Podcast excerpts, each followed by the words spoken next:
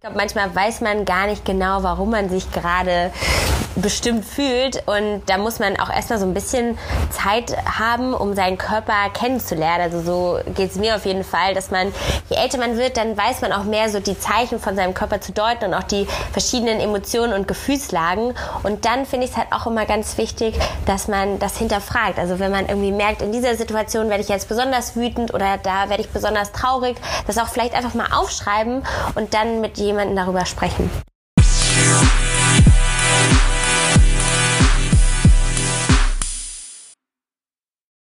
So, dann einmal herzlich willkommen hier beim Jugend gegen AIDS Gruppenkuscheln, beziehungsweise zu unserer kleinen, feinen, exklusiven Buchvorstellung von Fuck You.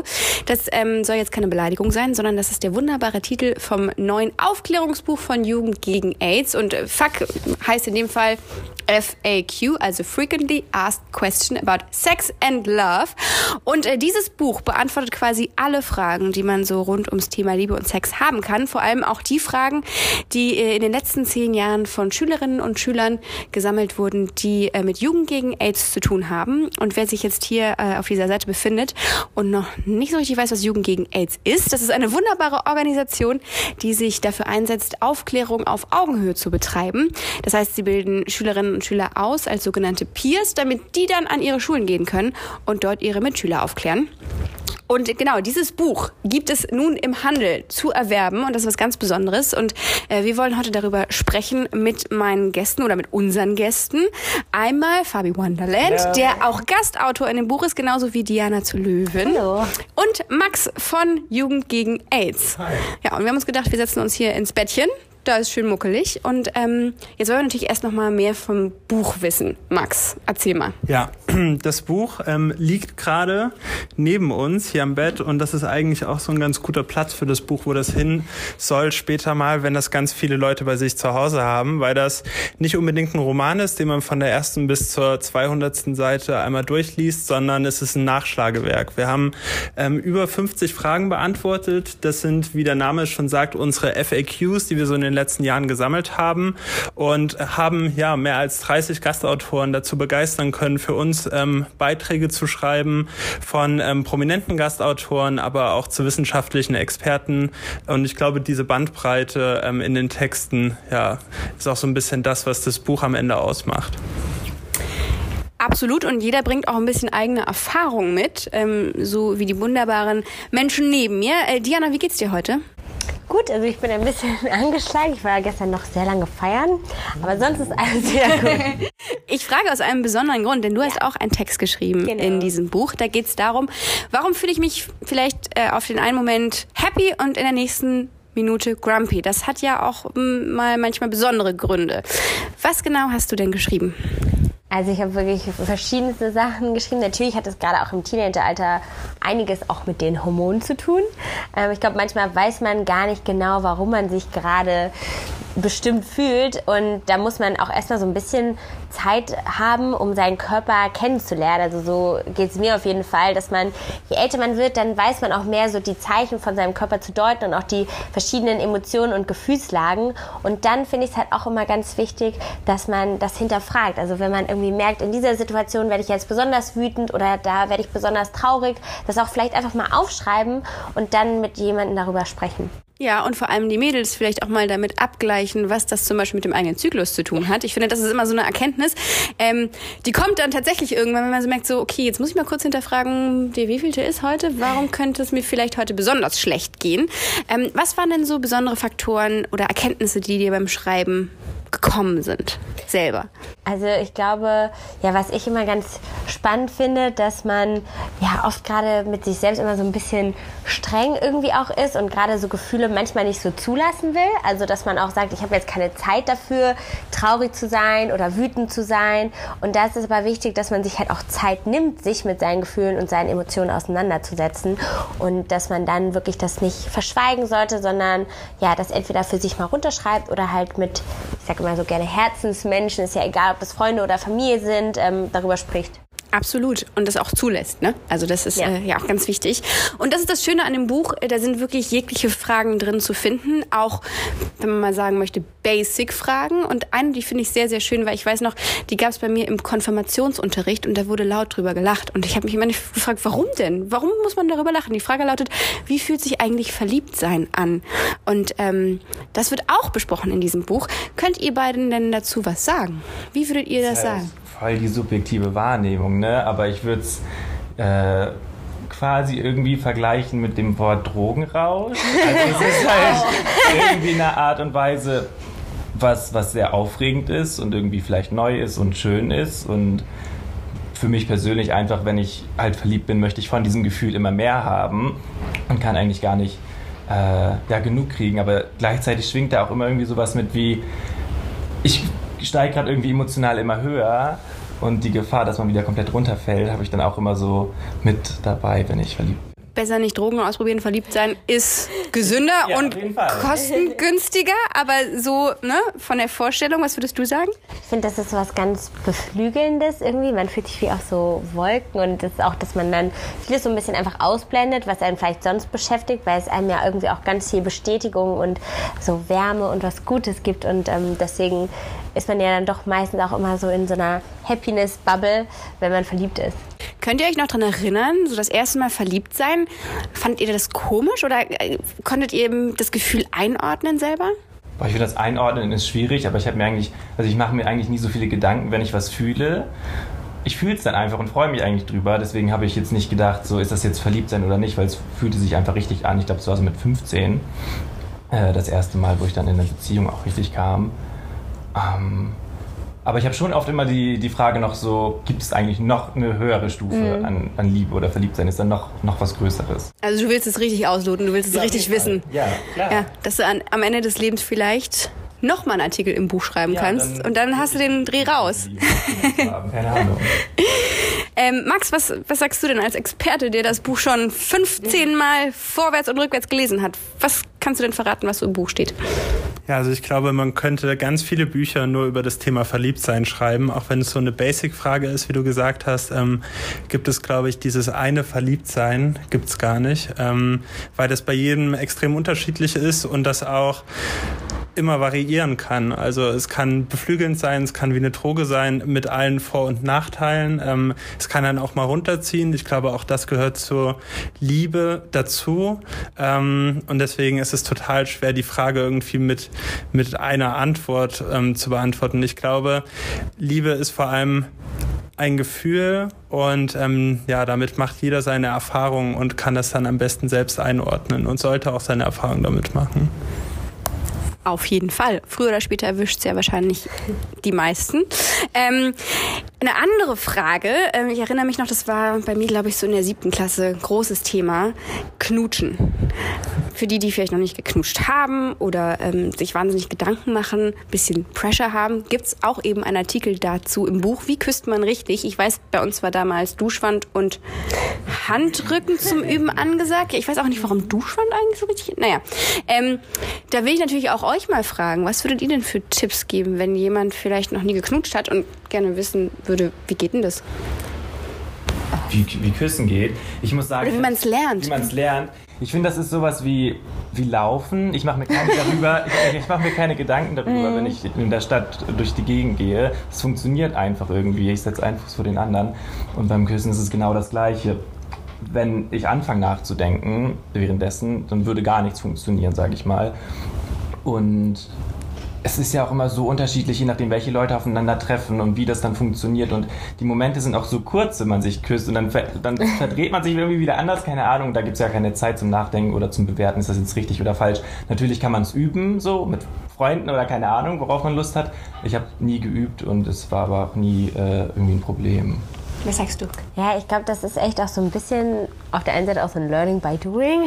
Und ich glaube, man darf da wirklich sich nicht zu viele Gedanken machen, sondern sollte da eher so wirklich mehr mit seinen Gefühlen einfach ja. rangehen und dann auch einfach merken, was findet man selbst gut, weil ich habe das Gefühl, dann kommt es bei dem Gegenüber dann auch direkt gut an und aber auch sich einfach Feedback geben. Ich habe das Gefühl gerade so eine Fragerunde danach. Ja, aber gerade egal, wenn es um Sex oder ja. Küssen geht, oftmals beendet man irgendwie das Ganze und redet weiß manchmal nicht direkt darüber. Genau, aber okay, wenn ja. jemand einem auch nochmal Feedback gibt, ist das ja super wertvoll und es kommt ja auch immer darauf an, wie man das verpackt, aber das finde ich auch gar nicht so schlecht, einfach darüber mal zu reden, was man auch vielleicht besser machen kann oder was der eine vielleicht mehr mag ähm, und dann lernt man ja jedes Mal einfach auch vom anderen oder von anderen Leuten dazu. Ja, und vor allem auch ein bisschen sorgsam damit umgehen. Ne? Wenn man gefragt wird oder wie das ist, ne? das ist natürlich immer noch eine andere Person, die vielleicht Ja. diese Antwort ein Leben lang mit sich nimmt. Ne? Also dass man es dann auch gut und richtig feedbackt.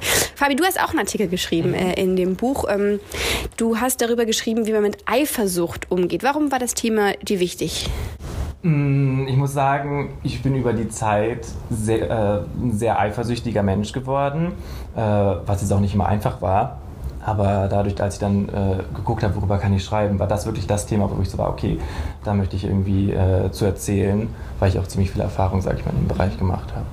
Was ist denn so deine Erkenntnis ähm, aus dem Text? Ist es normal, eifersüchtig zu sein? Auf jeden Fall. Ich finde eh, das Wort normal ist ja super dehnbar. Also ist ja eh. Ähm, und wenn man allein, egal, egal ob es jetzt Eifersucht ist oder irgendein anderes Gefühl, ich glaube, man sollte sich eigentlich nie so die Frage stellen, so ist das jetzt normal oder falsch, weil dann kommt man gar nicht so an den Punkt, wo man sich mit dem Gefühl befasst. Also wenn man dann direkt so, so ein abwertendes, so eine Haltung hat, "Hm, das ist komisch, dass ich so fühle und das Gefühl irgendwie nicht zulässt, ich glaube, dann kann man damit gar nicht richtig umgehen. Deswegen auf jeden Fall ist es normal, es ist bei jedem anders ausgeprägt oder verhält sich anders. Ähm, und von dort muss man dann halt gucken, wie man damit umgeht, sage ich mal. Und für mich war es einfach ganz wichtig, das habe ich privat jetzt so gemacht und äh, auch in dem Buch verarbeitet, ähm, zu gucken, wo ist mein Trigger? Also was löst sozusagen das Gefühl aus? Sind es verschiedene kleine Sachen? Ähm, ist es, keine Ahnung, das eigene Selbstwertgefühl, Altlasten aus anderen Beziehungen ähm, oder komplett irrationale Sachen oder das tatsächliche Verhalten auch des Partners? Hast du einen Umgang oder einen Lifehack vielleicht Lifehack. gefunden? Ja, ich glaube, wenn ja es Internet. ein Lifehack geben würde, ne, dann Ja. wären viele Beziehungen äh, nicht kaputt gegangen, sage ich mal, an, an diesem Thema. Mm, Wie gesagt, herauszufinden, also zu schauen, wo ist mein, mein größter Trigger, was ist, äh, äh, was löst das Ganze aus. Aber ich glaube, es ist nicht nur für den eifersüchtigen Part in der Beziehung wichtig, sondern auch gerade für den anderen, der die andere, wer auch immer da noch mit drin hängt, ähm, auf die andere Person einzugehen und ähm, selbst wenn man selber so komplett alles sich komplett richtig verhält, aber der Partner trotzdem eifersüchtig ist, das Ganze sozusagen ähm, also das Gefühl zu vermitteln, dass es in Ordnung ist, so zu fühlen und dann zusammen die Eifersucht quasi nutz, zu nutzen, um äh, zusammen weiter zu wachsen und äh, zu schauen, ey, wo kommen diese Gefühle beim anderen her und äh, wie können wir daran arbeiten. Das ist eine sehr schöne Antwort. Was würdest du denn sagen? Du hast jetzt nicht darüber konkret gesprochen. Ich weiß nicht, wie es Ja. bei dir mit Eifersucht steht, aber was würdest du für einen Umgang? Also ich muss sagen, ich bin eigentlich fast nie eifersüchtig und ich glaube, wenn, hat es dann auch viel ja einfach mit einem selbst zu tun. Also dass man irgendwie mit sich selbst nicht so im Reinen ist oder zufrieden ist, sondern also dass man oft einfach unzufrieden ist, vielleicht wenn es um, selbst man ist vielleicht eifersüchtig äh, auf andere junge Frauen, weil die größer, schlanker, was weiß ich sind ähm, oder auf einen Partner. Ich glaube, da muss man aber einfach immer so für sich erstmal schauen, warum stört mich das so und wie kann ich vielleicht mit mir da auch mehr ins Reine kommen, dass ich da lockerer werde im Umgang. Hilft einem am Ende ja wirklich auch nur selber für die eigene Gesundheit. Ähm, wir kommen jetzt von Eifersucht und Knutschen und Liebe zu Sex. Ähm, und zwar besser gesagt zu Liebe und Sex. Was würdet ihr sagen? Das ist auch nämlich eine Frage, die im Buch steht. Braucht man eigentlich Liebe für Sex? Diana? Ähm, also ich glaube nicht. Ich glaube, heutzutage kann man ja auch sehr frei sein und ich finde, man sollte da auch einfach keine Vorgaben haben, sondern man kann ja einfach schauen, worauf man selbst Lust hat und ähm, ob man gerade in der Stimmung dafür ist oder nicht. Und ähm, ich glaube, man lernt ja auch jedes Mal einfach was dazu. Ähm, ich glaube, es ist natürlich um einiges schöner, wenn man die Person liebt und äh, der Person vertraut. Aber ich glaube, heutzutage finde ich nicht, dass man da irgendwelche Vorgaben machen sollte. Das ist, glaube ich, auch so ein bisschen ähm, das Besondere an dem Buch, dass man natürlich jetzt nicht äh, wie ein Lexikon genaue An- und Vorgaben machen kann. Max, ähm, was habt ihr denn da für eine Antwort gefunden im Buch? Ja, also das ist ja eine Frage, die wir allen Autoren gestellt haben, ähm, um eben nicht die eine Antwort vorzugeben, sondern einmal zu zeigen, was es verschiedene Ansichten gibt. Und ähm, ich glaube, es ist extrem wichtig, dass man, äh, also dass da jeder seine Freiheiten hat natürlich und dass man aber auch mit derselben Einstellung in die Kiste hüpft, sage ich mal, weil da haben wir gleich noch eine andere Frage zu, die wir auch im Buch behandelt haben. Aber es ist natürlich immer sehr schwierig, wenn beispielsweise für eine Person da Liebe im Spiel ist und für die andere nicht. Und ab dem Punkt wird es einfach ja gefährlich, sage ich mal, auch zwischenmenschlich. Ähm, deswegen ist das etwas, worüber man sprechen sollte. Aber natürlich ähm, ja, ist es bei jedem anders. Es gibt Menschen, für die sind Sex und Liebe so eng miteinander verbunden, dass sie sich das getrennt nicht vorstellen könnten. Ähm, andere haben das Gefühl, dass sie noch nie Liebe empfunden haben, sind aber wahnsinnige Fans von Sex und haben trotzdem ähm, Sex. Deswegen ja, ist das äh, keine Frage, die man so allgemein beantworten kann. Wir kommen, glaube ich, mal einfach direkt daran anschließend an die Frage, die du nämlich meintest. Ja. Ähm, was ist denn, wenn ähm, ich vielleicht mit jemandem in die Kiste hüpfe oder generell äh, große Verliebtheitsgefühle für jemanden empfinde, der meine Gefühle vielleicht nicht erwidert? Fabi, also schwierige Frage, ne? Schwierige Frage und auch wirklich ein großer Trigger, weil ich kann damit super schlecht umgehen, sage ich mal. Ähm, wenn ich Hals über Kopf irgendwie mit irgendwem äh, emotional was anfange quasi mhm. in meinem Kopf, aber die Person mit mir nicht. Ähm, ich habe das, was ich immer mache, auch wenn ich jemanden kennenlerne und selbst wenn ich dabei merke, dass es von beiden Seiten eigentlich passen sollte, ich habe immer so eine riesengroße Unsicherheit vor, das, vor Zurückweisung, dass es dann doch wieder äh, in sich zusammenfällt. Und ich, ich weiß nicht, ob das komisch ist, aber ich cancel quasi, soll ich das erklären, canceln? Oder? Nee, ich glaube, nee, wir alle, ne? Ich cancel quasi die Person auch schon beim Kennenlernen, so fünfmal am Tag oder so, indem ich irgendwie ganz bestimmte Musik mir anhöre, die mir so eine eigene Bubble schafft, yeah. die so sehr empowering ist, sage ich mal dass das so meins ist, allein nur aus der Angst, so, ey, es könnte passieren, dass ich zurückgewiesen werde, nur damit ich so, so ein bisschen noch äh, mich auf mich konzentriere und mich nicht komplett irgendwie fallen hm. lasse. Also du versuchst dich selber irgendwie zu so bremsen? Bisschen, ja, so ein bisschen. Also ich, ich, ich gehe komplett rein, so, aber so, so ein kleiner Selbstschutz ist immer dabei. Bis du dann auch weißt, was bei der anderen Person so abgeht? Ja, okay. auf jeden Fall. Was würdest du sagen, Diana? Ja, also ich glaube, jeder hat auf jeden Fall schon mal diesen Fehler gemacht. Oder ich glaube, es ist auch gut, wenn man einmal, sagen wir, dieses, das so erlebt, ähm, dass das einfach nicht erwidert wird, weil man einfach ganz viel daraus lernen kann. Und dass man dann auch einfach weiß, es ist so viel schöner, wenn es von beiden Seiten einfach gleich ist, das Verständnis für die Beziehung, die man hat. Und ich glaube, das ist das, was ich mir immer so vor Augen halte und dass ich dann auch wirklich immer da auch mit Freunden einfach oft mal drüber spreche, die mich auch so ein bisschen bestärken und sagen, Diana, du musst es nicht machen, du bist doch toll, so wie du bist und warum musst du jetzt diesen Typen hinterherlaufen? Ähm, und ich glaube, da muss man einfach viel ja, drüber reden und wenn man einmal den Fehler gemacht hat, also so geht es zumindest mir, dann kennt man ja auch so ein bisschen seine Muster und äh, kann da dann vorher nochmal so ein bisschen Hilfe einleiten, damit man äh, nicht den Fehler nochmal macht. Und im besten Fall ist es eine ganz, ganz große Lehrstunde in Sachen Selbstliebe, weil ja. das man dann nämlich sehr aktiv betreiben muss, weil wenn einer einen nicht gut findet, heißt es ja nicht, dass man ja. gleich für ja. alle Kacke ist, sondern ist man nach wie vor toll. Da weiß die andere Person vielleicht einfach nicht, was gut ist. Ähm, jetzt äh, ist das natürlich, äh, du hast gesagt, du, du machst einen Self-Empowering-Kurs mit dir selber. Ähm, das ist schon mal eine gute Voraussetzung für die nächste Frage. Ich möchte nämlich wissen, was ist, wenn ich jemanden vielleicht gut finde und aber sehr, sehr schüchtern bin. Aber irgendwann muss man ja mal vielleicht raus ähm, mit der Tatsache, dass man jemanden gut findet. Fabi, was würdest du sagen, wenn man vielleicht ein bisschen schüchtern ist? Hast du Tipps, wie man vielleicht doch den ersten Schritt schafft? Ich finde irgendwie schüchtern wird immer voll oft als irgendwie was so ein bisschen negativ mhm. angesehen, aber eigentlich Oh, ich finde es schwierig, weil ich finde, wenn man äh, wirklich sich nicht traut und wirklich in sich geschlossen ist, so ein bisschen äh, in die Richtung, dann muss man es auch nicht tun, weil meine Theorie ist es, dass es, es gibt genug Menschen, die genau das gut finden, jemanden zu finden, der vielleicht schüchterner ist, mhm. um das Ganze irgendwie dann so zu knacken in die Richtung. Aber natürlich sollte man offen irgendwann mit seinen Gefühlen sein. Ähm, aber da bin ich auch so ein bisschen überfragt, yeah. muss ich ehrlich sagen. Weil. Bist du eher schüchtern, willst du sagen? Nee, so eine Mischung. Es ist ja. immer so eine Mischung. Und wenn, also irgendwann ich würde sagen, ich bin schon zurückhaltend an dem Sinne, dass ich erstmal abwarte und gucke, was passiert. Ja. Aber irgendwann bin ich dann auch so genervt, wenn einfach man die ganze Zeit nur auf einer Stelle rumläuft, ja. dass aus dieser Genervtheit dann einfach irgendwie dann schon ein Gespräch entsteht. Und ich sage so, jetzt ist, reicht es für mich quasi, jetzt muss ich mal wissen, woran ich bin. Ähm, und dann kommt das eigentlich von ganz allein. Ist ja vielleicht auch ein guter Hinweis, ne? Irgendwann brodelt es so doll in einem, ja. dass man sagt, so, okay, ich kann jetzt nicht von dieser Welt gehen, ohne mitbekommen zu haben, was Sache ist. Das macht dann so unruhig. Dann, ja. Also dann gibt es ja nur die Möglichkeit, was zu sagen. Was sagst du, Diane? Ja, also ich finde, das ist auch wirklich gar nicht so eine leichte Sache. Oder ich bin ja auch mal so ein bisschen im Zwiespalt, ob das jetzt gut ist, so mutig zu sein und jemanden anzusprechen oder ob das dann einfach so ein bisschen ja, too much vielleicht ist und dass man eher so ein bisschen subtiler das zeigen sollte. Aber das ist natürlich auch nicht immer so leicht. Ich versuche dann eigentlich immer, wenn ich jemanden so im Kopf habe, den ich irgendwie spannend finde, mir ja mit Freundinnen wie so eine Strategie zu überlegen. Oh.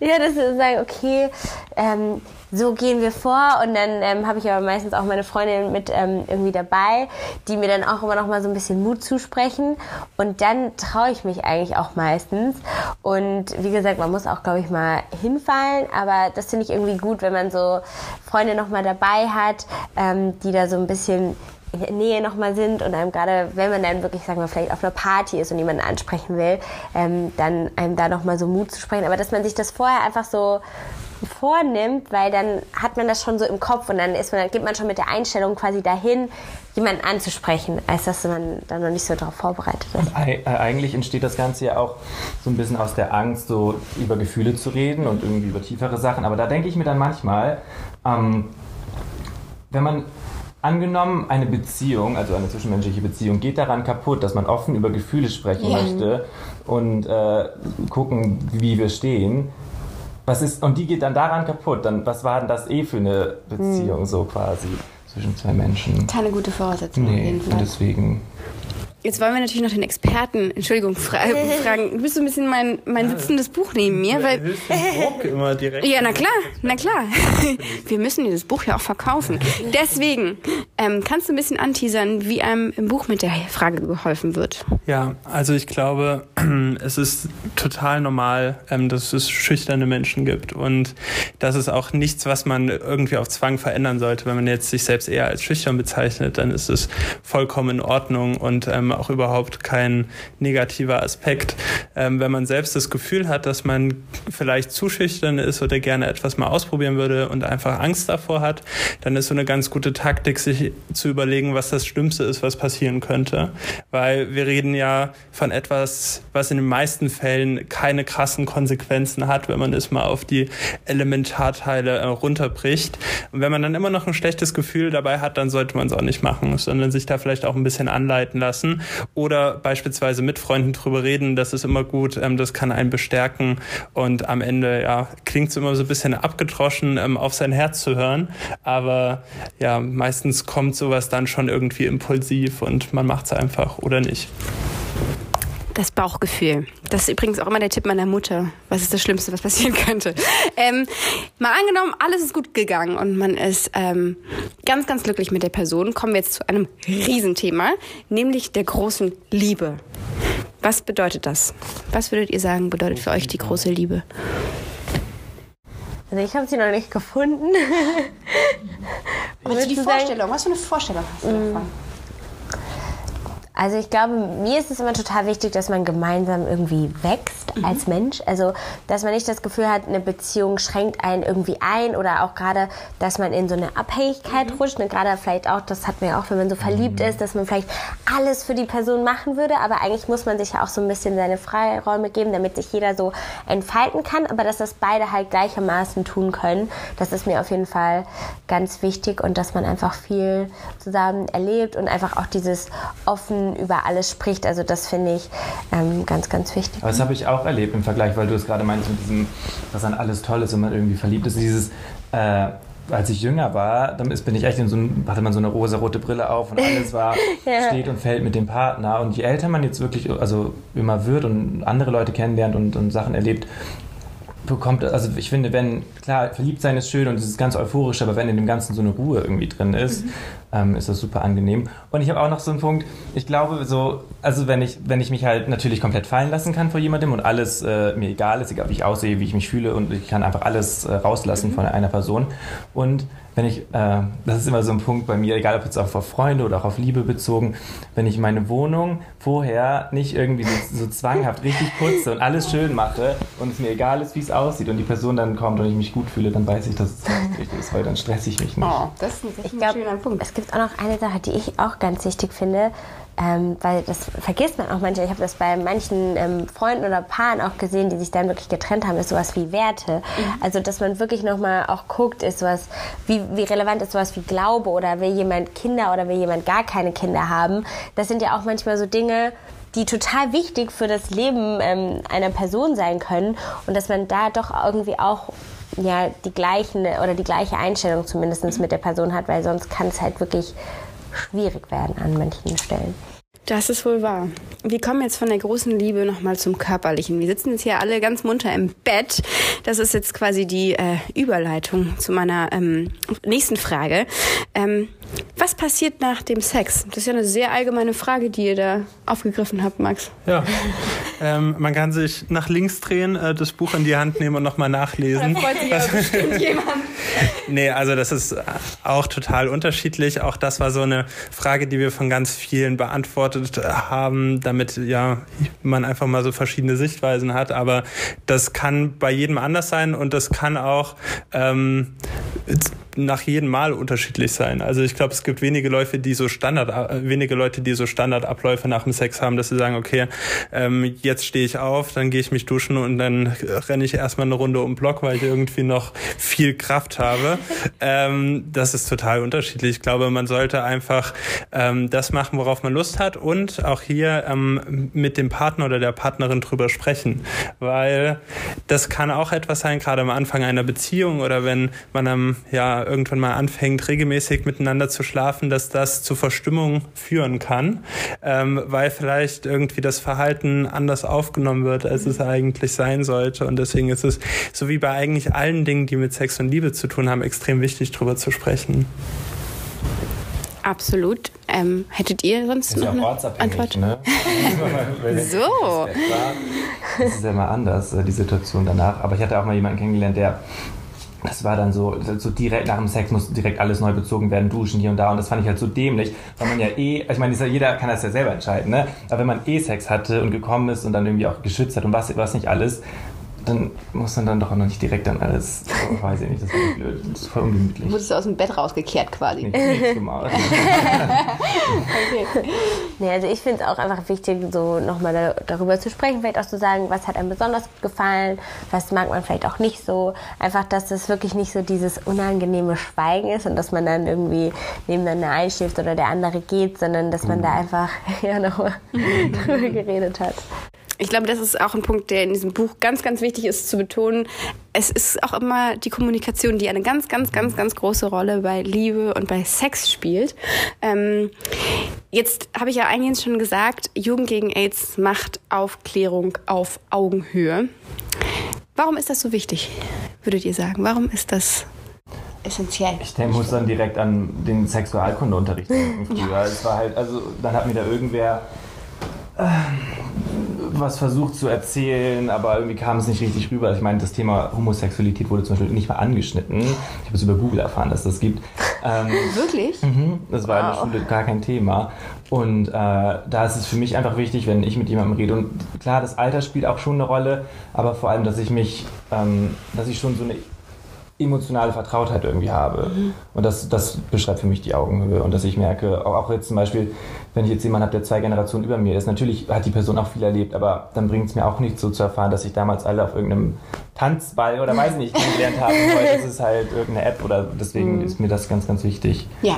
So in die Richtung. Ich finde es, glaube ich, auch, ihr macht ja auch viel mit und ich weiß nicht, ob man wieder Influencer oder wie auch immer mhm. man äh, das quasi nennt, ähm, mit uns quasi arbeitet, weil wir ja schon auch so eine Art, doch wie so eine große Schwester manchmal ja. irgendwie sind. Oder es gibt ja manche Themen, worüber wir jetzt ja auch gesprochen haben, das würde man vielleicht ja im ganz jungen Alter auch nicht direkt mit seinen Freunden besprechen oder mit, seiner, äh, mit seinen Eltern. Und dann ist es ja auch gut, wenn wir proaktiv sowas mal ansprechen, einfach weil man dann selber nochmal dazulernt und auch dann mal ein bisschen mehr Mut bekommt, bestimmte Dinge auszuprobieren. Und deswegen finde ich das cool, dass ihr das wirklich auch auf Social Media halt so breit macht ähm, und jetzt ja quasi dann auch für zu Hause.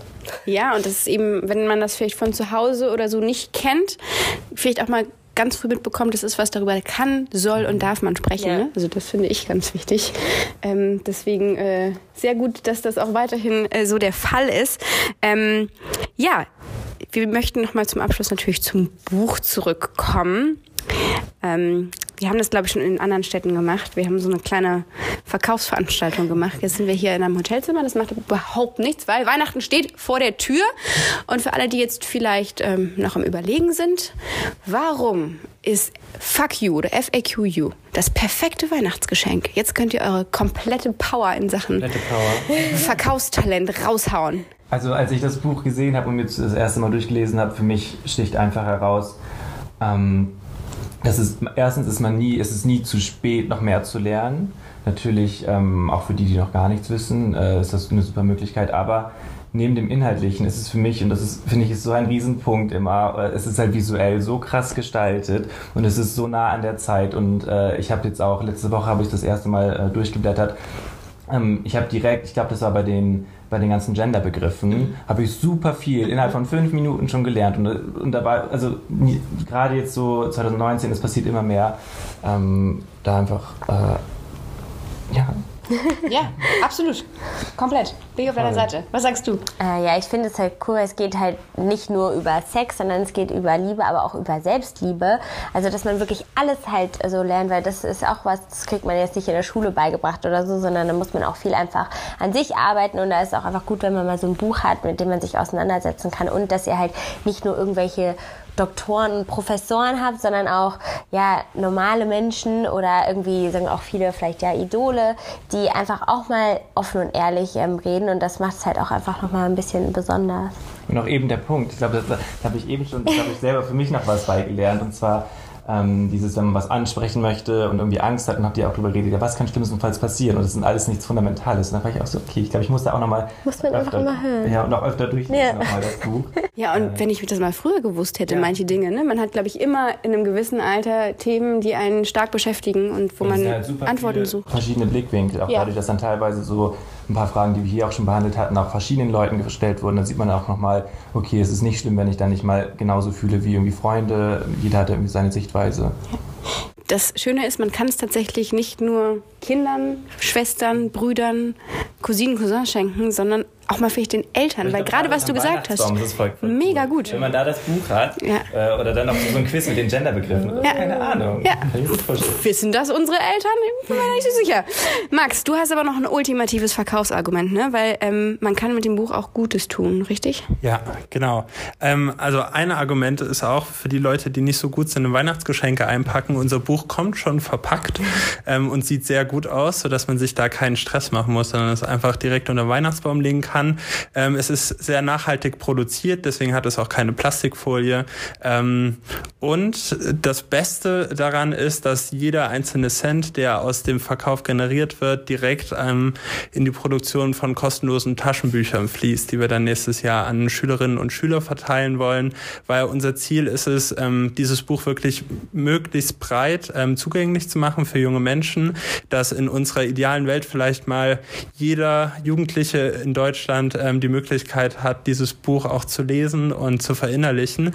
Und deswegen ja, ist unser großes Ziel, diese kostenlosen Taschenbücher zu drucken und ähm, hoffen, dass wir das Ziel schnell erreichen können, weil die gedruckte, die ähm, Hardcover-Ausgabe gut ähm, über den Ladentisch geht und freuen uns da über jede Unterstützung. Absolut, damit die nachfolgenden Generationen nicht mehr irgendwelche angesifften, angefledderten ja, weniger aufklärenden Aufklärungsbücher haben. Ja. Boah, wenn man das Papier aufmacht, das habe ich noch, das fühlt sich richtig Wirklich. Es gibt nur Vorteile, dieses ja. Buch zu kaufen. Äh, besonders toll ist, ihr werdet gleich auch noch Ausgaben signieren. Die könnt ihr dann gewinnen. Das heißt, ähm, mit viel Glück ja, habt ihr auch noch quasi eine signierte Ausgabe zu Hause. Vielen Dank, dass ihr hier mit uns im Bett wart, dass ihr darüber gesprochen okay. habt, dass ja. ihr auch weiterhin für eure Community zur Verfügung steht, wenn sie Fragen haben. Und äh, ja, das Buch, das ist sehr empfehlenswert und äh, das wird es in die Schulen schaffen.